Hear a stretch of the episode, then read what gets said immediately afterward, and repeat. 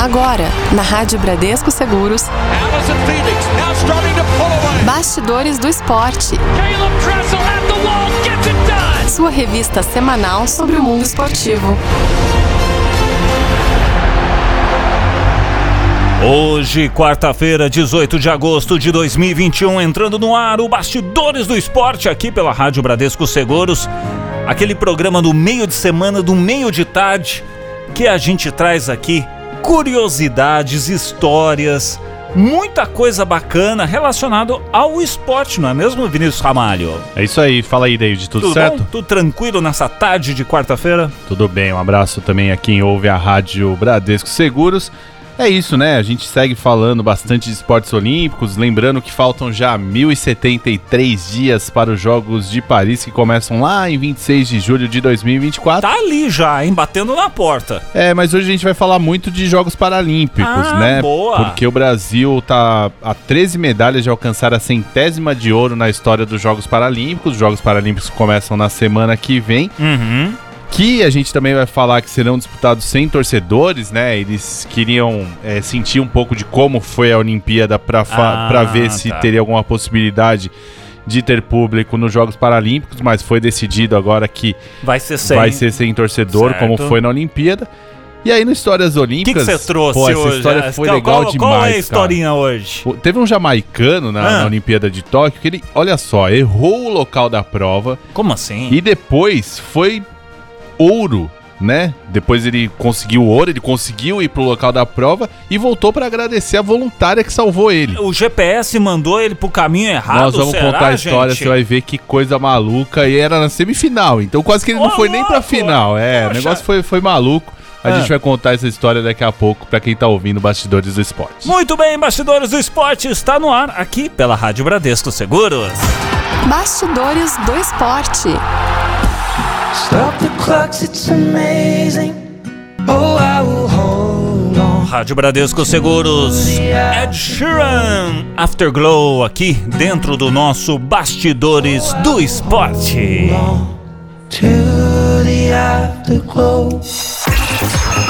Bastidores do Esporte.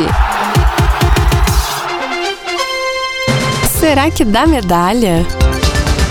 Pois é, Vinícius Ramalho, que história é essa que o Brasil aí pode levar de repente a centésima medalha de ouro, hein? É isso mesmo, a delegação brasileira paralímpica, né, pode novamente ter um desempenho com muitas medalhas e de quebra obter mais uma façanha histórica em uma edição de Jogos Paralímpicos. Em Tóquio, existe a possibilidade de o país atingir a marca de 100 medalhas de ouro na história da sua participação, né, nos Jogos. De acordo com o levantamento do Departamento de Ciências do Esporte do Comitê Paralímpico Brasileiro, CPB, o Brasil já conquistou 87 pódios dourados na principal competição do paradesporto, restando 13 para o feito histórico. E nas conquistas de medalhas de prata e de bronze, o país já ultrapassou a barreira dos 100 antes de chegar no Japão. Até agora, os atletas brasileiros paralímpicos já ficaram 112 vezes na segunda colocação e 102 no terceiro lugar na história dos Jogos Paralímpicos. No total, o Brasil possui aí 64 atletas paralímpicos, únicos que conquistaram aí as 87 medalhas de ouro, somando as modalidades individuais e coletivas. Entre eles está Misael Conrado, presidente reeleito do CPB e bicampeão paralímpico no futebol de 5 em Atenas 2004 e Pequim 2008. Já Daniel Dias, na classe S5, maior referência atual da natação brasileira paralímpica, é o atleta com mais pódios dourados na história do Brasil, com 14 medalhas de ouro em somente 3 edições dos Jogos, além de 7 pratas e 3 bronzes. Apenas em Londres, 2012, quando foi porta-bandeira da delegação, foram 6 medalhas de ouro nas Olha 6 só. provas individuais disputadas, o que também fez o nadador ser o principal atleta do país com maior quantidade de pódios dourados. Inclusive, a natação também conta com outros dois grandes nomes que marcaram época enquanto estavam em atividade que também entraram para a história aqui do Brasil. Tem o André Brasil, olha só, leva até Brasil no nome, na, no S10, e também o Clodoaldo Silva no S5, que são aí os segundo e terceiro maiores medalhistas de ouro do país em jogos, com sete e seis medalhas respectivamente. O Luiz Cláudio Pereira, do atletismo, também conquistou seis ouros e figura entre os maiores nomes dourados do país. Ele competiu entre 1984 e 1992 por quatro provas diferentes.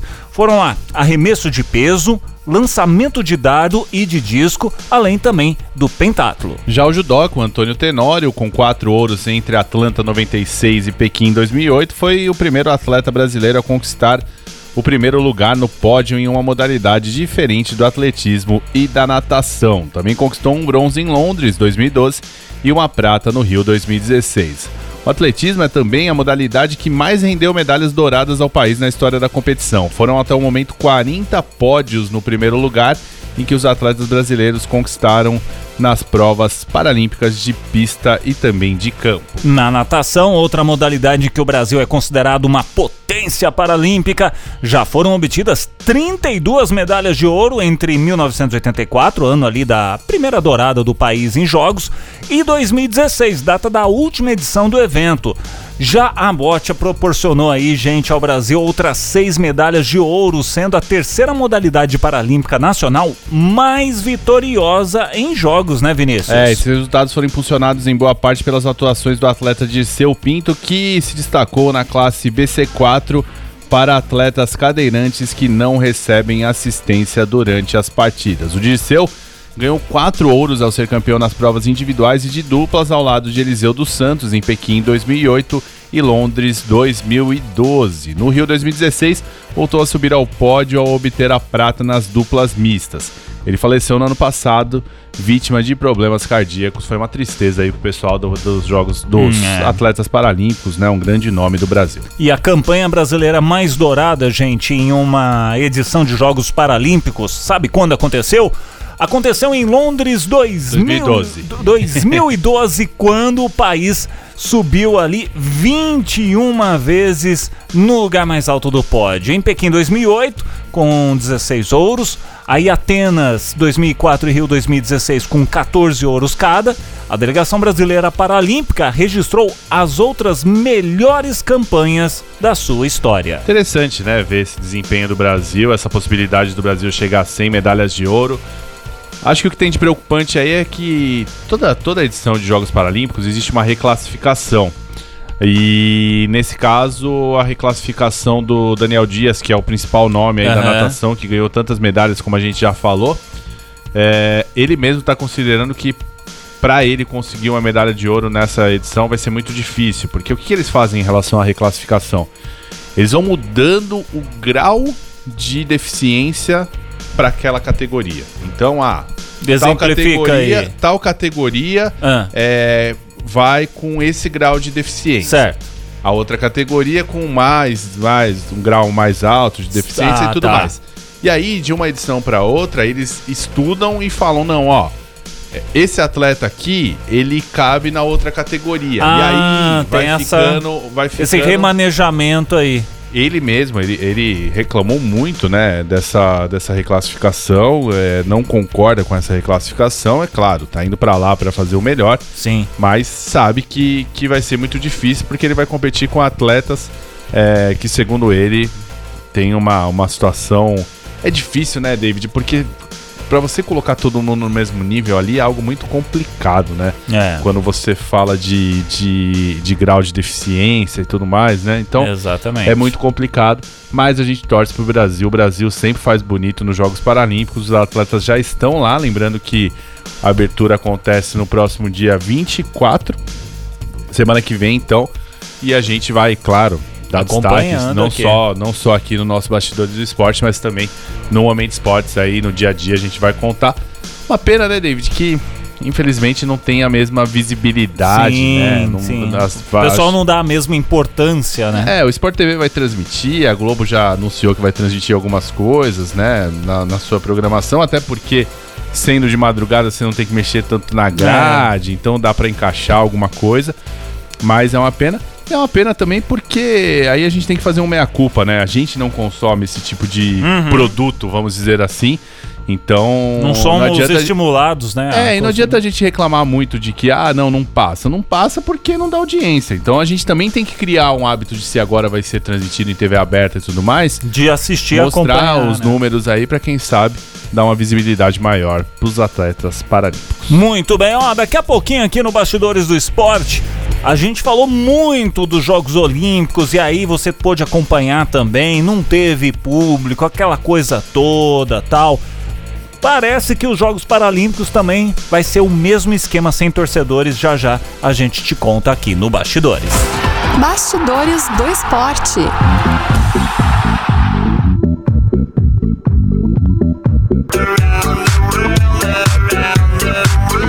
Rádio Bradesco Seguros, Daft Punk com Around the World, aqui dentro do nosso Bastidores do Esporte. Bastidores do Esporte. As últimas de Tóquio. Muito bem, vamos pegar nosso jatinho. Vinícius Ramalho já está aí, portas em automático e tudo mais. Vamos decolar e vamos para Tóquio para dizer que os Jogos Paralímpicos de Tóquio serão disputados praticamente a portas fechadas, né, Vinícius? É esse, esse anúncio aí foi feito na última segunda-feira pelo comitê organizador e apenas ou, há oito dias aí da cerimônia de abertura, uma decisão que já era até esperada devido aos números recordes de casos de Covid-19 registrados no Japão. E diante da situação, vão ser adotadas medidas mais estritas para as competições que acontecerão nos departamentos que atualmente estão aí sob o estado de emergência, incluindo a ausência de espectadores. Isso quem afirmou foi o comitê organizador num comunicado conjunto, inclusive com o Comitê Paralímpico Internacional, o CPI, e também o governo japonês e a cidade de Tóquio. A medida para os Jogos Paralímpicos, que acontecem entre 24 de agosto e 5 de setembro, é similar à adotada para os Jogos Olímpicos, que terminaram em 8 de agosto e nos quais 98% dos eventos foram disputados com portões fechados. O público foi permitido apenas nos departamentos relativamente afastados da capital. Os alunos de escolas locais, no entanto, poderão acompanhar determinadas competições a pedido das autoridades ou dos colégios, com o objetivo de avançar para uma sociedade mais inclusiva, conforme aí afirma o comunicado. O Japão vive desde o fim de junho a quinta e pior onda de coronavírus até o momento, com recordes de infecções registrados regularmente em Tóquio e a nível nacional, provocada essencialmente aí pela variante Delta, a mais, a mais contagiosa. A campanha de vacinação começou muito tarde no país, acelerou nas últimas semanas, só que apenas 37% da população está completamente vacinada aí, a menor taxa entre os países do G7. E diante do agravamento da situação sanitária, antes dos Jogos Olímpicos, o governo japonês decretou em meados ali de julho o estado de emergência em parte do país, incluindo a sua capital, pela quarta vez desde o início da pandemia. Mas o estado de emergência, que deve ser prolongado até meados de setembro e ampliado geograficamente, segundo a imprensa local, parece cada vez menos eficaz. Os casos diários de Covid-19 não param de aumentar e superaram pela primeira vez a marca de 20 mil a nível nacional na sexta-feira e sábados passados aí, né? Uhum. Também alcançaram um número recorde na sexta-feira em Tóquio, onde quadruplicaram em três semanas. A organização dos Jogos afirma, no entanto, que a onda de infecções que começou várias semanas antes do evento esportivo não está relacionada com as Olimpíadas. Bom, os quase 4.400 atletas esperados em Tóquio para os Jogos Paralímpicos eles com certeza ali vão ser submetidos a medidas exigentes, com testes diários de Covid-19 e também restrições de deslocamentos. Agora fica uma questão aqui, Vini. É. Vou pegar aqui meu alquinho, meu isqueiro e vou tacar fogo. Não pode pro público, mas aí estudantes ali, de repente, alguma escola tal leva para fazer a inclusão, que eu acho super válido, mas é um momento para isso, já que tá fechado. Não entendi essa história é, aí. É, meio, meio, meio contraditório mesmo. Agora, é isso, né? Eu acho que eles estão tentando de alguma forma é, amenizar aí a situação e acho também que são em locais, Hum. como a gente disse aí, que são mais distantes do, do grande centro ali dos Jogos em Tóquio, né? Certo. Então o que que acontece? Por exemplo, nos Jogos Olímpicos, os Jogos de futebol não eram na cidade de Tóquio. Uhum. Algumas cidades onde a situação estava um pouco melhor tiveram num estádio lá para 60 mil pessoas um público de 5 mil pessoas. Certo. Então você consegue Aham. controlar dentro de uma arena um pouco maior, numa cidade onde a situação Tá mais tá um pouco mais tranquila e tudo mais.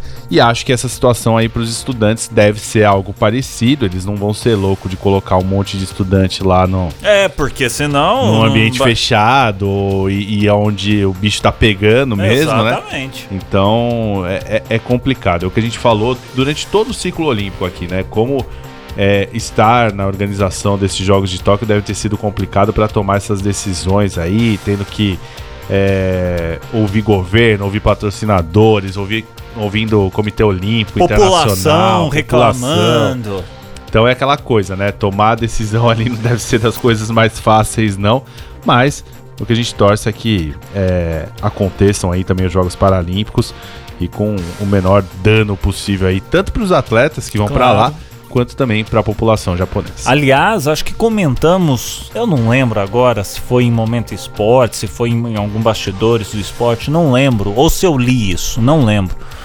Que esses casos, pelo menos durante o período de jogos, dos Jogos Olímpicos em Tóquio, teve o aumento de casos e tudo mais, mas é, não teve com os atletas necessariamente. Claro, teve um caso ou outro, Sim. mas assim, representando a porcentagem, É. foi nada. O que, a, Não- o não- que a organização é, diz é que a- as bolhas que eles tentaram fazer, né, fazendo com que os atletas ficassem mais restritos, uma situação é, é- é- não teve aquela coisa de atleta fazendo turismo, de, mesmo depois de competir.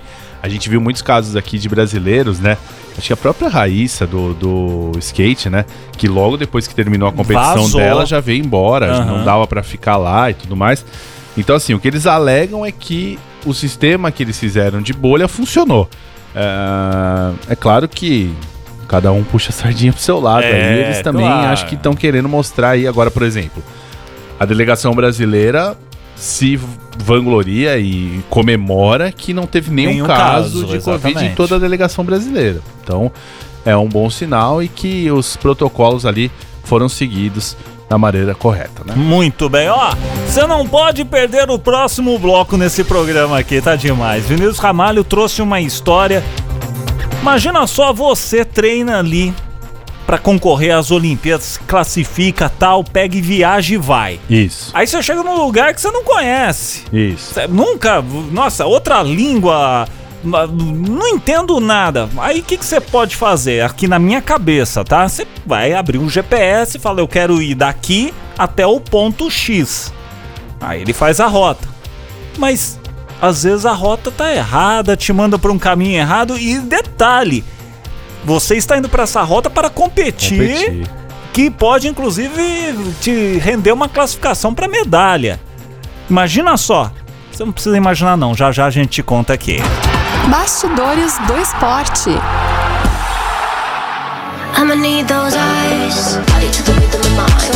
Rádio Bradesco Seguros, Baby Rexa Sacrifice aqui dentro do nosso Bastidores do Esporte. Bastidores do esporte. História Olímpica. Muito bem, de volta aqui no Bastidores do Esporte. Hoje, o programa A História hoje que Vinícius Ramalho cavou, cavucou. Eu não sei se. Eu não conheço a história direito, só vi a chamada aqui. Eu não sei se é pra rir ou é pra chorar. O que, que aconteceu, Vinícius Ramalho? Então, nós vamos falar do atleta jamaicano Hensel Parchman. Ele que foi medalha de ouro nos 110 metros com barreiras na Olimpíada de Tóquio, só que teve uma coisa aí que ele quase não conseguiu chegar ao local da competição. O que, que aconteceu, David? Ah, Quando você fica ali na Vila Olímpica e tudo mais, tem os ônibus ali, principalmente em Tóquio, que não era uma Vila Olímpica com todos os locais concentrados lá num lugar só. certo. Tinha lá um ginásio disso, o ginásio daquilo, Aham. o estádio onde era o atletismo, o, o- lugar onde eram as competições de natação, cada um no, no seu canto. Certo. E aí, tinham os ônibus lá que levavam os atletas Ah, tá. do, da Vila Olímpica para cada uma das instalações. Ah, Só que o que aconteceu com o jamaicano? Ele pegou o ônibus errado. Ah, não! É, não, então. Aí não. ele foi parar em um ginásio longe do estádio olímpico onde ele ia competir. Como assim, gente? Aí o que aconteceu? Ele chegou lá e falou: Pô, não é aqui. Tô no lugar errado. O que, Ah. que eu faço agora, né? E aí? Aí ele começou a pedir ajuda pros motoristas dos carros fretados, né? Porque aí também tem muito disso, né? Nas Olimpíadas. Tem os carros ali do pessoal da organização e Hum, tudo tá. mais. No Rio de Janeiro tinha até a Vila a Via Olímpica, onde os carros credenciados eles tinham uma espécie como se fosse uma, vai, uma faixa de Um ônibus. corredor ali. corredor de ônibus que to- quem eram os carros credenciados andava pra, Aham. naquele lugar até pra ter uma agilidade e tudo mais, né? Aí Hum. ele começou a pedir ajuda para os motoristas desses carros fretados, né? Ah. E ninguém quis ajudar o cara, né? Eita. Por quê? Porque por questões de segurança, os condutores só poderiam levar passageiros que agendassem Ah. a corrida com antecedência. Tudo por conta da pandemia e tudo claro, mais. Claro. E aí o cara surtou. Aí o cara ficou desesperado, né? E falou: vou fazer uma última tentativa. Ah. Ele abordou uma voluntária da organização da Olimpíada e explicou a situação e perguntou, né, o que, que poderia ser feito. Aí a jovem, a Trijana Stojkovic, é, o ajudou a encontrar um táxi e lhe emprestou dinheiro Ô, louco! para a corrida até o local da prova. Tudo certo, o corredor conseguiu chegar a tempo para a disputa da semifinal, que aconteceu na quarta-feira, 4 de agosto. Com o segundo lugar na corrida, ele se classificou à final. No caso da corrida, a competição dele, não na Isso, corrida do táxi, isso, né? Exato, foi bem, foi É bem. claro, Explicação importante. É, não, só pra saber, né? Aí o que aconteceu? No dia Ah. seguinte, né, o Parchman fez o melhor tempo nos 110 metros com barreiras e ganhou a medalha de ouro na modalidade. Olha aí, rapaz. E aí, após a conquista, o atleta começou uma nova saga, né? Ele queria achar a voluntária que lhe ajudou a chegar ao pódio, né? Nossa. E aí, num vídeo publicado no seu perfil no Instagram, o corredor registrou o encontro com a jovem, ele devolveu o dinheiro emprestado e deu de presente uma camisa da delegação jamaicana. Caramba. Segundo o jornal jamaicano The Gleaner, após saber da história, o ministro do Turismo da Jamaica, Edmund Bartlett, Ah.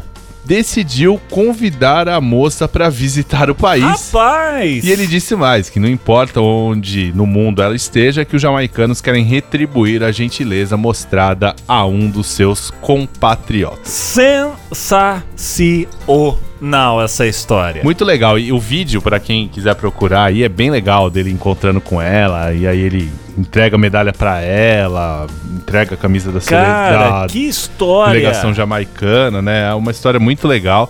E mostra que, pô, você imagina, o cara vai pro cara Pega errado, não chega errado, a tempo.